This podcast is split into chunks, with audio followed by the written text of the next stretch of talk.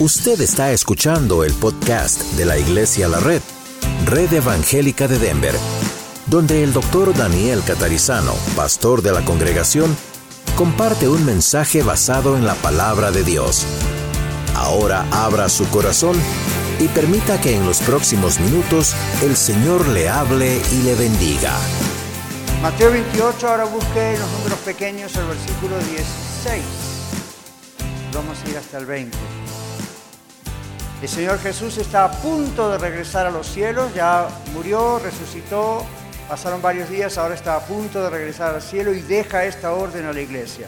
Dice, pero los once discípulos se fueron a Galilea, al monte donde Jesús les había ordenado, y cuando le vieron, le adoraron, pero algunos dudaban.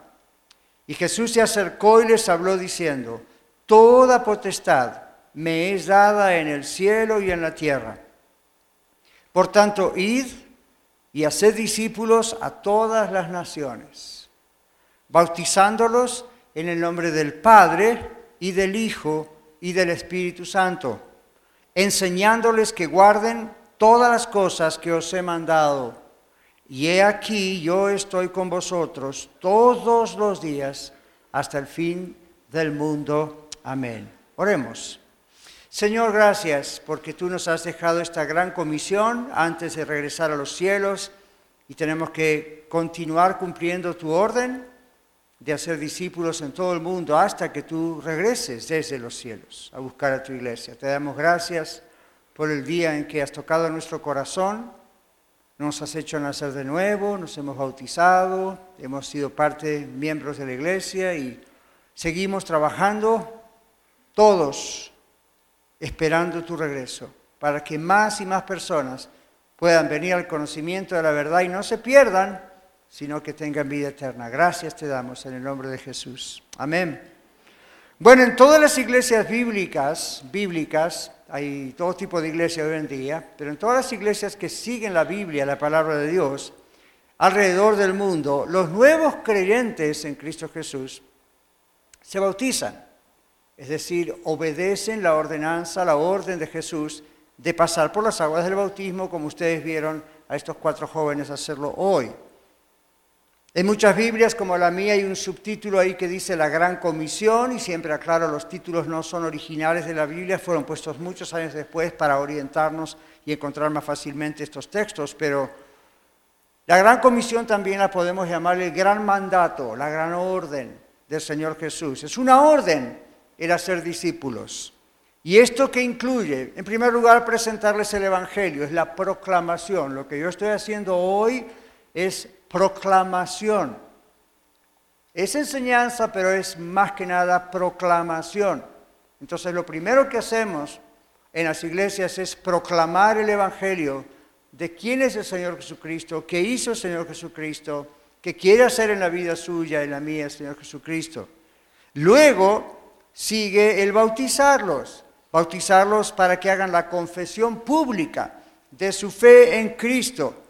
Ahora, hoy en día a veces uno ve en las iglesias que el pastor, el que predica, concluye un mensaje invitando a la gente a que pase al frente al altar, dicen ellos, si quiere aceptar a Cristo. No está mal, excepto que nunca aparece en la Biblia.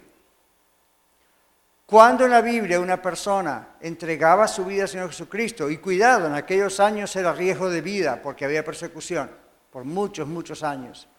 Cuando ellos entregaban su vida al Señor Jesucristo, la forma de confesarlo, de declararlo públicamente, era lo que ustedes acaban de ver, el bautismo. Esa era la declaración pública de su fe en el Señor Jesucristo y lo hacían una vez. Es como cuando uno llega al Señor Jesucristo, si lo que está haciendo es sincero, lo comprende, realmente está arrepentido, uno recibe a Cristo una vez, para siempre. El bautismo es una vez, para siempre. A menos que, como ha ocurrido, y aquí en la iglesia tenemos varias personas que les ha ocurrido eso, que la vez que los bautizaron todavía ni eran creyentes en Cristo, digamos, creían en Jesús histórico, ¿verdad? Bueno, existió Jesús, pero eso no salva a nadie. Hasta que más tarde entregaron su vida hacia el Señor Jesucristo y fueron salvos. Entonces ahora sí el bautismo tiene sentido para ellos y por eso algunos volvieron a bautizarse porque realmente ese segundo fue el bautismo para ellos. Entonces la iglesia proclama, presenta el Evangelio, la iglesia bautiza, que da la oportunidad de que el creyente nuevo muestre su fe en Cristo Jesús públicamente, y la iglesia también enseña, instruye. La Biblia dice aquí en palabras del Señor Jesús, enseñándoles que guarden todas las cosas que yo les he mandado, dice Jesús. Ahora, en Juan capítulo 14, versículo 15, nuestro Señor Jesucristo dice, si me amáis, guardad mis mandamientos. Recuerdan ese texto mucho. Si me amáis, si ustedes me aman, guarden mis mandamientos. Hay otro texto similar, paralelo, donde el Señor Jesucristo dice, ustedes son mis amigos si hacen lo que yo les mando. O en otras palabras, si cumplen mis mandamientos. Y usted dice, ¿es posible, pastor, ser amigo de Jesús? Pues Él dijo que sí y los que tenemos a Cristo ya en nuestro corazón, Él es nuestro Dios, nuestro Salvador, nuestro Señor, pero también es nuestro amigo. Es nuestro especial amigo si obedecemos al Señor, como el Señor nos ha dicho. Bueno, hoy vamos a ver qué significa entonces esta ordenanza del bautismo. Algo dije yo cuando estábamos ahí. ¿Qué significa la ordenanza del bautismo? ¿Cuándo debe bautizarse un nuevo discípulo, un nuevo creyente? Y para, finalizar vamos a ver qué relación tiene el bautismo con la iglesia. Así que tres cosas. ¿Qué significa esta ordenanza? ¿Cuándo debe cumplirse el bautismo, esta ordenanza? ¿Y qué relación tiene esto con la iglesia? Entonces vamos por parte. En primer lugar, el bautismo es una ordenanza, es una orden del Señor Jesús. Expresa gráficamente, como yo les he dicho recién en el agua, expresa gráficamente la venida, el ministerio, la cruz, la resurrección de nuestro Señor Jesucristo y su regreso a los cielos. El bautismo también representa o muestra la obra de Cristo en el nuevo creyente. La Biblia nunca pone al bautismo como una opción del nuevo creyente. Siempre es una orden. El Señor dijo, vayan y bautícenlos. Y no dijo, si ellos les da la gana o si ellos lo sienten. Si son creyentes en Cristo Jesús, deben bautizarse. Ahora, si no son creyentes, no tiene sentido que se bauticen, nomás pasaron por agua y los bautizaron. Pero si creen realmente y han entregado sus vidas, han experimentado la salvación, saben que son de Cristo, deben bautizarse. En la antigüedad no se esperaba mucho tiempo, el creyente se bautizaba. Quizá alguno de ustedes recuerda el relato de la historia del, evangelista Felipe y el etíope eunuco.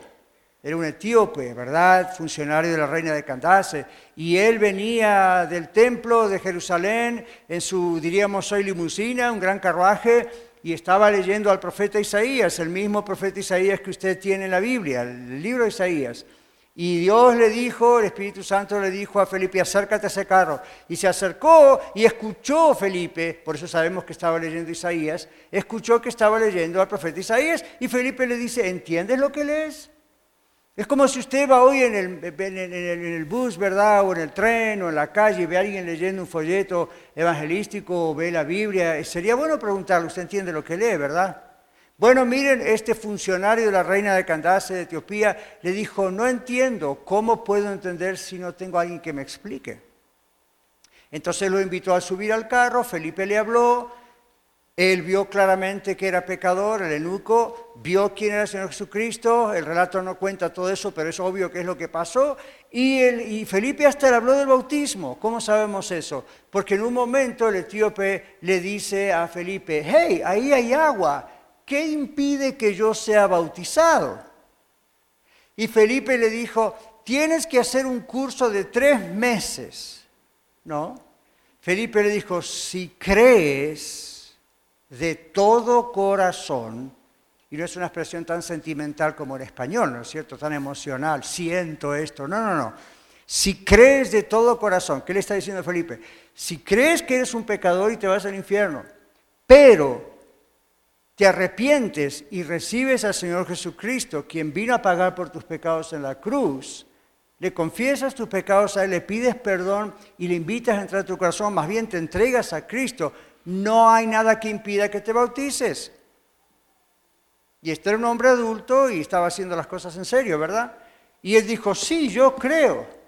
Entonces mandó a parar el carro, descendieron ambos al agua, observe, descendieron ambos al agua y Felipe lo bautizó y el etíope siguió gozoso su camino a Etiopía. Pasaron los años y cuando hubo persecución, todos los discípulos y los nuevos creyentes tuvieron que desparramarse por todas partes del mundo a causa de la persecución. Hay algunos registros que dicen históricamente que cuando llegaron algunos a ciertas regiones como Etiopía, ya había testimonio de algunas personas que conocían a Cristo. La pregunta es, ¿quién les dijo de Cristo? La respuesta es obvia. Es muy probable que haya sido este mismo etíope que ahora creyente en Cristo fue lo primero que hizo hablar a otros de Cristo. Ahora, es una ordenanza. ¿Cuándo debe bautizarse un nuevo discípulo? Ahora lo vamos a ver, pero es una ordenanza, no es una opción. Es la confesión pública de nuestra fe en Cristo. Saben que no bautizarse después de haber venido a Cristo es una manera de negarlo delante de los hombres. En Mateo capítulo 10, Mateo 10, 32 33 y 33, Jesús dice, por todo aquel que me negare, todo aquel que me confesara delante de los hombres, yo le confesaré, es decir, diré que lo conozco, delante de mi Padre que está en los cielos. Mas a todo aquel que me negare delante de los hombres, Jesús dice, yo también le negaré delante de mi Padre que está en los cielos. A mí es justo, ¿qué haría usted si alguien dice que le conoce y en público dice yo le conozco y usted lo mire y usted dice yo no sé quién es usted. Usted nunca dijo que yo era su amigo. Usted nunca vino a mí para entrar en una relación conmigo. Ahora, Dios sabe quién es cada uno de ustedes y todos los que están en el mundo.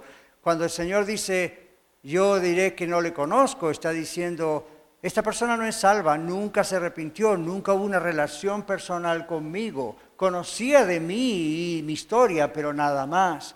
Entonces yo delante del Padre, el día del juicio le confesaré, no le conozco. Y la Biblia que dice, esas personas serán echadas fuera de la presencia de Dios al infierno para siempre. Ahora, aunque le parezca esto extraño, aunque le parezca muy dramático, piénselo bien y va a darse cuenta que es justo. Dios da la oportunidad para que todos vengan al arrepentimiento, pero el que le rechaza llega un momento que no tiene otra oportunidad. Ahora, estamos hablando hoy de los que no le rechazamos, gracias a Dios. Y nos bautizamos. Entonces, no bautizarse, si usted es un creyente en Cristo Jesús y dice, todavía no me he bautizado porque, whatever, no hay nada que justifique que usted no pueda ser bautizado. ¿Ok?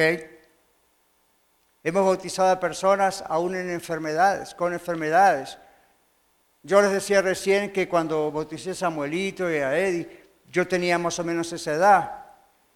Y yo tenía un amiguito de esa edad que un día salió a la calle, travieso, desobediente, lo atropelló un carro y quedó paralítico por el resto de su vida.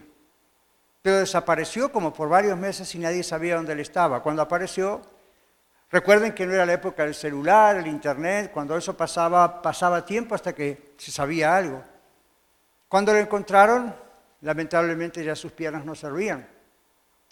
Pero él había aceptado al Señor Jesucristo. Y quieren creer que con el pastor dos líderes entraron con la silla de ruedas y lo bautizaron. Hoy lo recordé porque ustedes no lo pueden ver acá, pero subiendo por las escaleras para llegar a esa pileta que le llamamos el bautisterio, había una silla de ruedas. Y me quedé pensando, quizá los hermanos americanos bautizaron a alguien justo en silla de ruedas, pero puedo recordar a Oscar. Oscar era este joven, este niño prácticamente, un adolescente, bautizado así. El que quiere obedecer al Señor, mis amigos y hermanos, lo va a hacer. Caiga quien caiga, muera quien muera, como dice el refrán. Lo va a hacer, no va a tener excusas. Y esa es una prueba de que es un creyente. ¿Cómo saber que somos salvos? Una de las primeras cosas que queremos hacer es obedecer al Señor. Es una de las primeras cosas. Algunos dicen, bueno, viene una paz, es cierto, viene paz, pero en algún momento puede haber una tormenta. El asunto es que cuando uno viene a Cristo quiere obedecer al Señor, quiere agradar al Señor, ya no para lograr ser salvo, sino porque es salvo. Esto pasa en el plano humano con todos nosotros. Cuando uno hace un amigo una amiga nueva, cuando uno está de novio o de novia, o recién se casa, o tiene un hijo, o le agrada a alguien, ¿verdad que siempre queremos continuar agradándole, queremos hacer algo en esa persona, con esa persona? Bueno, cuando de verdad somos salvos, lo primero que el Espíritu Santo hace, Dios, en nuestras vidas, ¿qué es? Quiero obedecer al Señor. Entonces, ¿cómo no va a querer bautizarse? Es la primera cosa que el Señor dijo que debemos hacer. Así que no es una opción, es una orden del Señor. Ahora, el bautismo, y esto es para las iglesias, que quizás están viéndonos en YouTube o escuchándonos en Radio La Red, el bautismo no se puede hacer a gusto personal o a gusto de las preferencias que tenga la iglesia.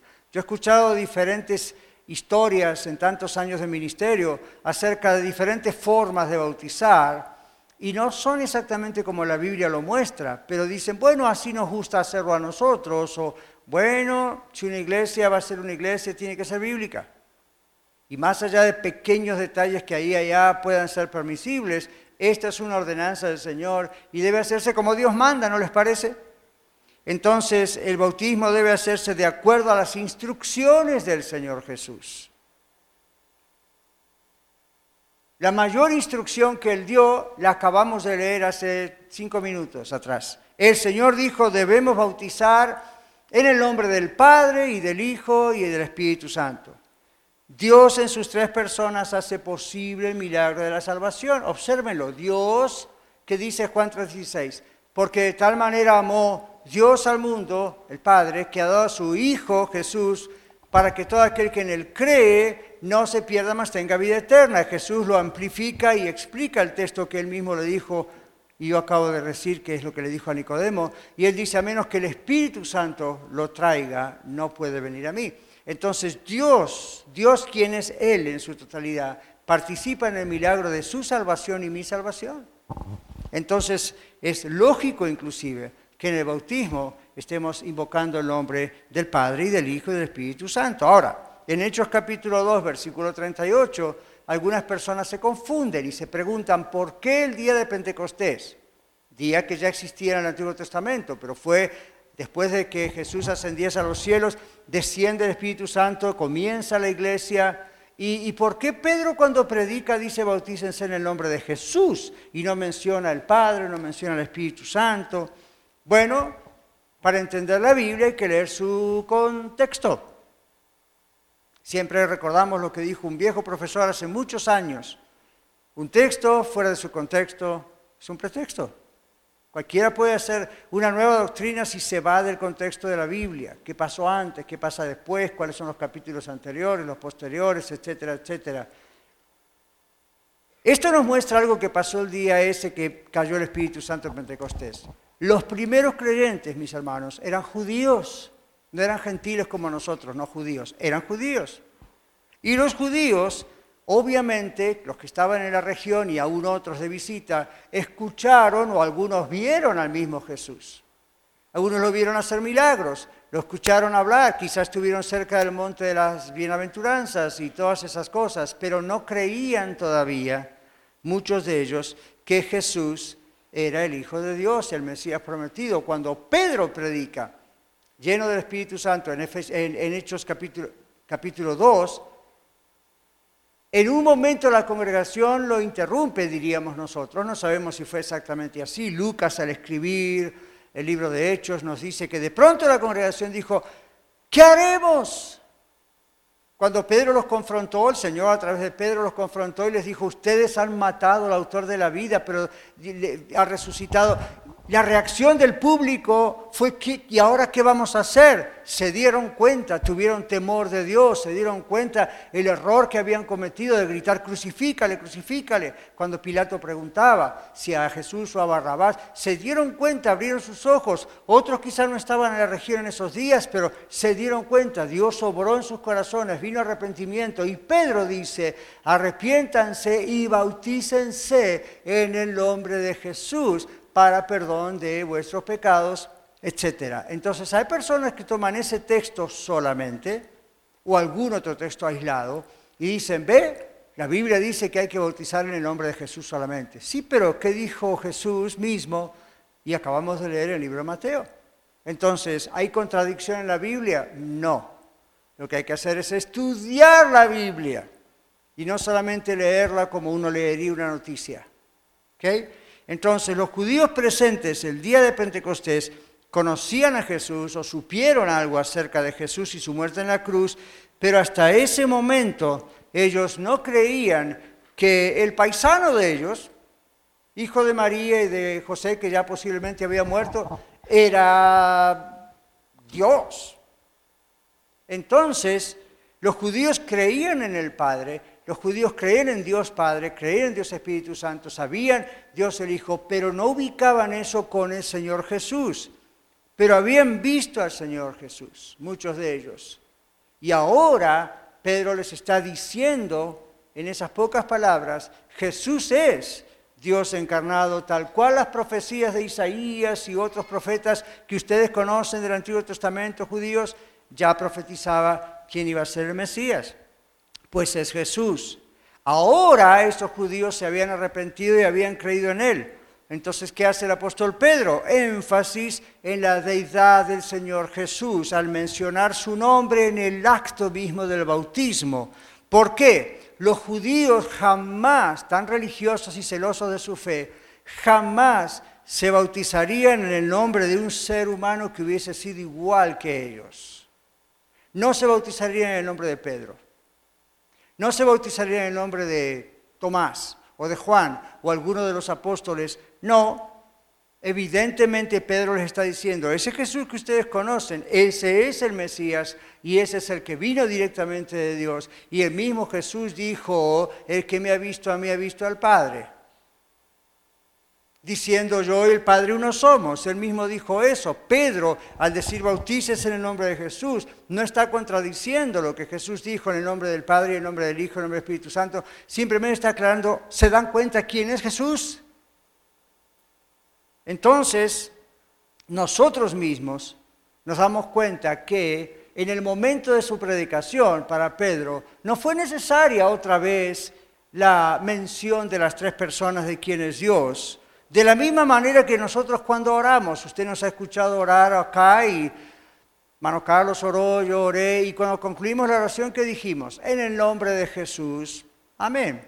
¿Por qué decimos en el nombre de Jesús y no decimos en el nombre del Padre y del Hijo y del Espíritu Santo? No está mal mencionar las tres personas de Dios, pero ¿saben por qué oramos en el nombre de Jesús y concluimos una oración así? No es una formulita para, bueno, hay que cerrar de alguna manera la oración. Se puede decir simplemente amén y se cerró la oración.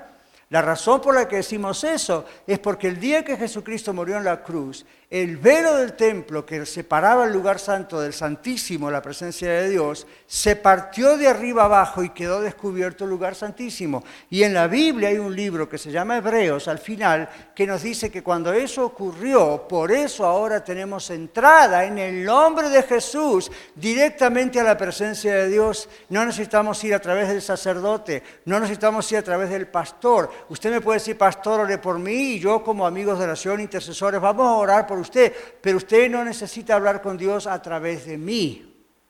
Hasta ese momento había que ir al templo con el sacerdote para poder hablar con Dios. Cuando Jesús muere en la cruz, comienza el ministerio sacerdotal de Jesús, o continúa de una manera directa. Ahora ve, cuando oramos, nosotros no siempre terminamos la oración en el nombre del Padre, el Hijo y el Espíritu Santo, simplemente decimos en el nombre de Jesús. ¿Por qué? Porque fue Jesús el que hizo posible nuestra reconciliación y salvación y nuestro acceso a Dios. Entonces, bueno, en la misma orden de cosas, ah, Pedro mencionó a Jesús, no contradiciendo lo que Jesús había dicho, sino recalcando quién es realmente Jesús. Entonces, eh, otra, otra última cosa que quiero agregarles es cuando el judaísmo creyó en Cristo, los judíos de la hora creyeron en Cristo, vino la persecución, los discípulos, apóstoles y otros empezaron a desparramarse por diferentes lugares, fueron a tierras paganas. Los griegos y otros tenían múltiples dioses imaginarios. Si usted ha escuchado alguno de ellos porque se mencionan hasta el día de hoy, cuando se bautizaban en el nombre del Padre, del Hijo y del Espíritu Santo y sabían que el Hijo es Jesús, les estaban enseñando como cristianos en esos lugares lejanos a los que no conocían la verdadera naturaleza de Dios, quién realmente es Dios. Ahora, dijimos, esta es una orden. Vamos a nuestra segunda parte. ¿Cuándo debe uno cumplir esta ordenanza? ¿Cuándo debe un creyente bautizarse? Bueno, en primer lugar, tiene que ser creyente en Cristo tiene que ser salvo, tiene que haber experimentado el arrepentimiento y la conversión en Cristo Jesús. Y, le quiero decir esto a usted, a los que nos escuchan en radio o ven en YouTube. No piense que una conversión tiene que ser algo dramático, donde usted escucha ángeles, cae oro, y uno escucha un coro, siente algo sobrenatural. Usualmente la entrega a Cristo no viene en un paquete así, por lo general. Son muy pocas las personas que dicen el día que yo entregué mi vida a Cristo, pasó esto sobrenatural. Hay quienes sí lo respetamos, pero la mayoría no. Pero viene una convicción dentro de uno de que uno está perdido porque es pecador. Por eso yo hice esa pregunta a los que se bautizaron hoy, estos jóvenes. Viene esa convicción y viene la convicción de quién es el Señor Jesucristo. De una manera milagrosa, diferente, uno dice, sí, yo no puedo explicarlo, yo no lo vi, no hay un video, pero yo estoy seguro que Jesucristo es quien dijo que es y lo que él hizo en la cruz y su resurrección. Eso es el Espíritu Santo trabajando en usted, mi amigo, amiga. No es su inteligencia. Cuando eso ocurre, lo que usted tiene que hacer es decirle que sí al Señor y venir a Él y entregarse a Él. Ocurre entonces el milagro del nuevo nacimiento, el milagro de la salvación. Cuando eso realmente ocurrió, es hora del bautismo porque es su confesión pública. Y recuerde que el Señor Jesús dijo, el que me confiese delante de los hombres, yo también le confesaré o reconoceré delante de mi Padre que está en los cielos. Y el que me niegue delante de los hombres, yo también le negaré delante de mi Padre que está en los cielos. Entonces, el bautismo bíblico es para la persona que se ha convertido a Cristo Jesús, de verdad y ha comprendido por qué debe bautizarse. Fíjese, no es para aquel que ya es perfecto, lo sabe todo. No, no, no, no. El, el, tío Penuco era un baby, apenas balbuceaba como cristiano, pero sí se arrepintió, sí reconoció quién es Cristo y sí le entregó su vida y inmediatamente él se bautizó. Ahora, pensemos en esto, porque la pregunta es cuándo debe bautizarse un nuevo discípulo. En primer lugar dijimos, tiene que ser un nuevo discípulo, como el Señor dijo. Un baby, un bebé, aún no puede arrepentirse. ¿Cuándo fue la última vez que usted que tiene un bebé escuchó de boca de alguien que ni sabe hablar, mamá, me arrepiento? Un bebé ni sabe hablar. Entonces, un bebé no puede arrepentirse y mucho menos pensar en venir a Cristo y ser salvo. No entiende todavía razones. Por lo tanto, la Biblia jamás enseña el bautismo infantil. Ni una sola vez usted va a ver un baby siendo bautizado en la Biblia. Ni una sola vez. Pero es una tradición muy conocida, ¿verdad? Entonces, los católicos romanos, con todo respeto, creen que cuando los niños son bautizados, por eso bautizan babies, ellos creen que el pecado original, que vino de Adán y Eva, es removido y el alma de los niños viene a ser blanca, pura y libre de pecado. Ahora, yo no lo inventé, yo investigué y uno va a los documentos del mismo catolicismo y esto es exactamente lo que dice. La idea es bautizar al bebé para que el pecado original sea removido, ¿ok? Y entonces el alma de los niños, por si se muere o algo, pasa a ser blanca, pura y libre de pecado. Pero ¿qué dijo el Señor Jesús de los niños? Dejen a los niños venir a mí, no se los impidáis, porque de ellos es el reino de los cielos. Los niños hasta qué edad? Bueno, usualmente cuando comienzan a tener razón y pueden, razón de sí, y pueden darse cuenta de que son seres humanos pecadores. Ahora usted dice, ¿hay una edad específica? Pues no, depende de ese niño. Para mí fue una edad muy temprana. ¿Por qué? Porque nací en un hogar cristiano, se hablaba de esto todo el tiempo, iba a la iglesia todo el tiempo y el Espíritu de Dios rápidamente tocó mi corazón y lo pude ver. Hoy lo veo mucho mejor y más claro, pero en aquel tiempo fue lo suficiente como para venir a Cristo.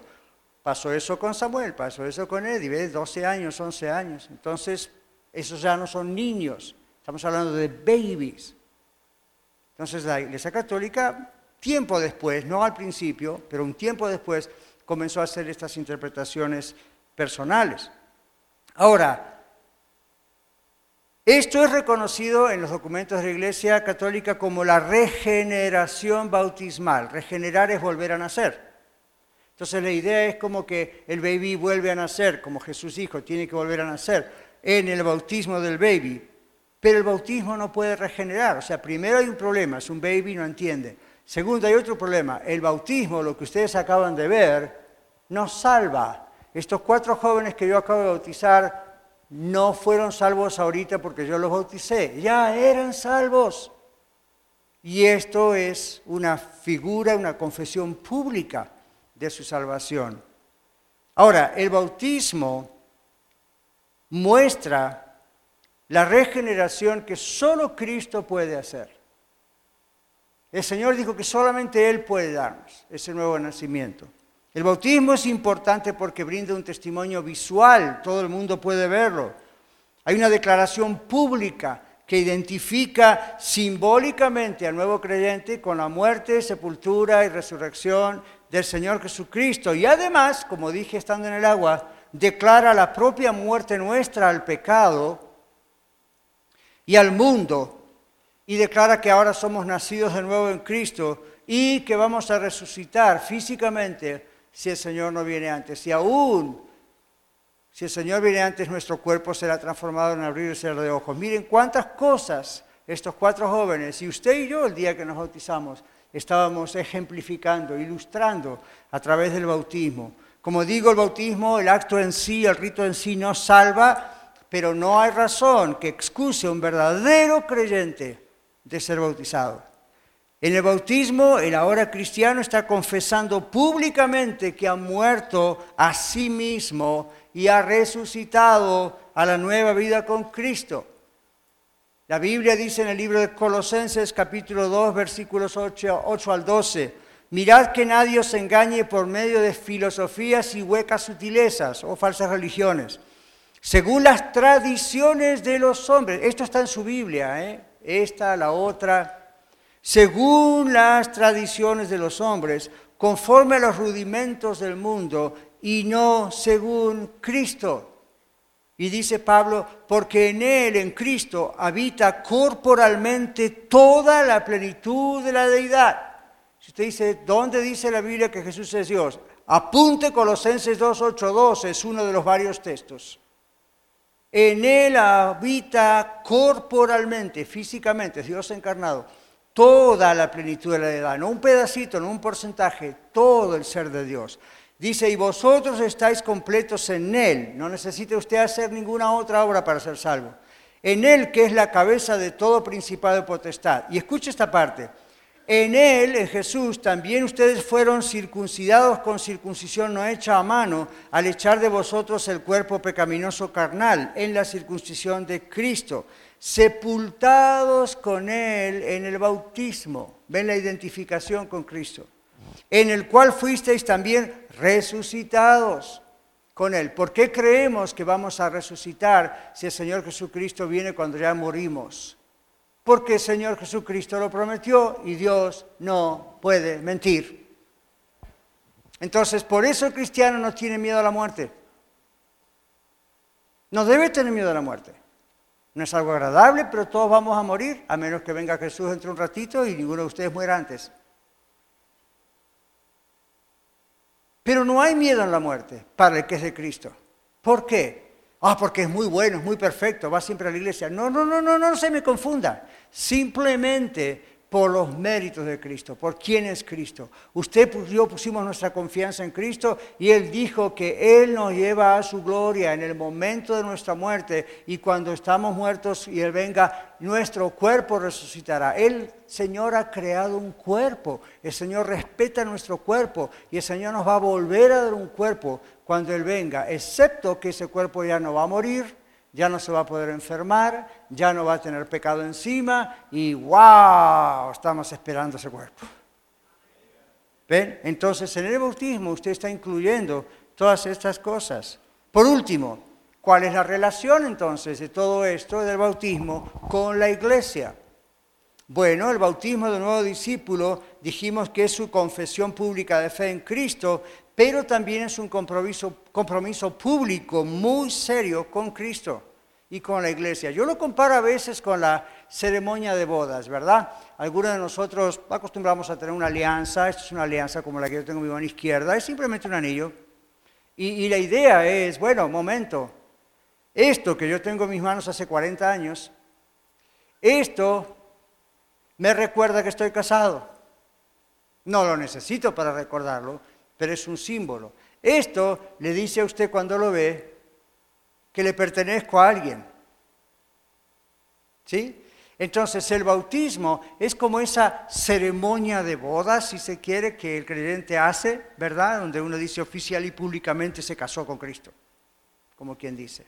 ¿Okay? Eso es un simbolismo, pero es una cosa buena para que lo comprendamos a usar ese simbolismo. Entonces es un compromiso público muy serio con Dios y con la iglesia. Casi podemos decir que el bautismo es la puerta de entrada a la iglesia, no iglesia a la red, a la iglesia de toda la historia, de todos los siglos hasta que venga Cristo, en todas partes, tribu, pueblo y nación, y también a la eh, iglesia local, en este caso sí, iglesia la red.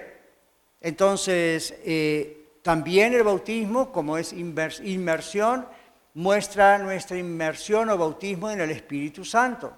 Yo sé que algunos creen un poquito diferente ahí, tal vez, que nos están escuchando, pero la palabra bautismo tiene que ver con la palabra inmersión tanto en el agua como en el Espíritu Santo.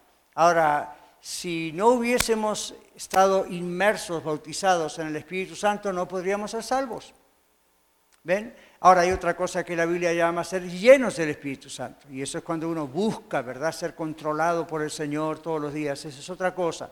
Pero cuando uno viene a Cristo, se arrepiente y viene a los pies de Cristo, Ahora su nombre es escrito en los libros de Dios y usted es sellado con el Espíritu Santo de Dios. Sellado con el Espíritu Santo de la promesa. Otra forma de decirlo es usted es inmerso ahora, bautizado en el Espíritu de Dios. Cuando uno se bautiza, por eso pasa a ser parte de la iglesia, ¿ven? Ahora comienza a ser parte, está inmerso dentro del cuerpo de Cristo, que es la iglesia. Y por eso también participa en la Santa Cena o en la Cena del Señor, que aquí en la red hacemos cada 15 días, constantemente. Y el Espíritu Santo comenzó ese proceso de transformación y santificación el día que usted entregó, el día que yo entregué mi vida a Cristo, y lo va a seguir hasta que Él venga o nos llame a su presencia. El nuevo discípulo debe congregarse fielmente, debe participar en los ministerios de la iglesia. Yo le digo a todos los que son nuevos miembros y todos los demás que ya tenemos un tiempo, algunos unos pocos meses, otros varios años, nosotros debemos ser fieles a congregarnos. En una era donde la gente usa videos de YouTube para no venir con la iglesia, están desobedeciendo al Señor. Congregarse, asamblea, eclesía es lo que la palabra significa, es personalmente congregarse. Yo sé que en esos años no existían los medios sociales como YouTube o radio, pero el Señor dijo y sigue diciendo, no dejen de congregarse. Hay mucho, mucho que ocurre espiritualmente aún en nuestros corazones, en nuestras vidas, en nuestra mente, y el Señor dice, deben congregarse. Así que yo les digo a todos los nuevos miembros de la iglesia, no dejen de congregarse. Yo sé que hay situaciones especiales, a mí me ocurre también, pero que no sea una costumbre, es lo que el libro de Hebreos dice, el dejar de congregarse. Entonces, el nuevo discípulo debe congregarse fielmente y debe participar en los ministerios de la iglesia conforme va creciendo, ¿verdad? Y, debe, ah, participar también en el sostenimiento de la iglesia para que la iglesia pueda seguir haciendo discípulos. Así que todas estas cosas son usadas por Dios para que, para que crezcamos en nuestra relación personal con el Señor, para que la iglesia pueda continuar su función de seguir haciendo discípulos como otros lo han hecho de nosotros. Y en 1 Timoteo 3:15 dice que la iglesia es columna y baluarte de la verdad.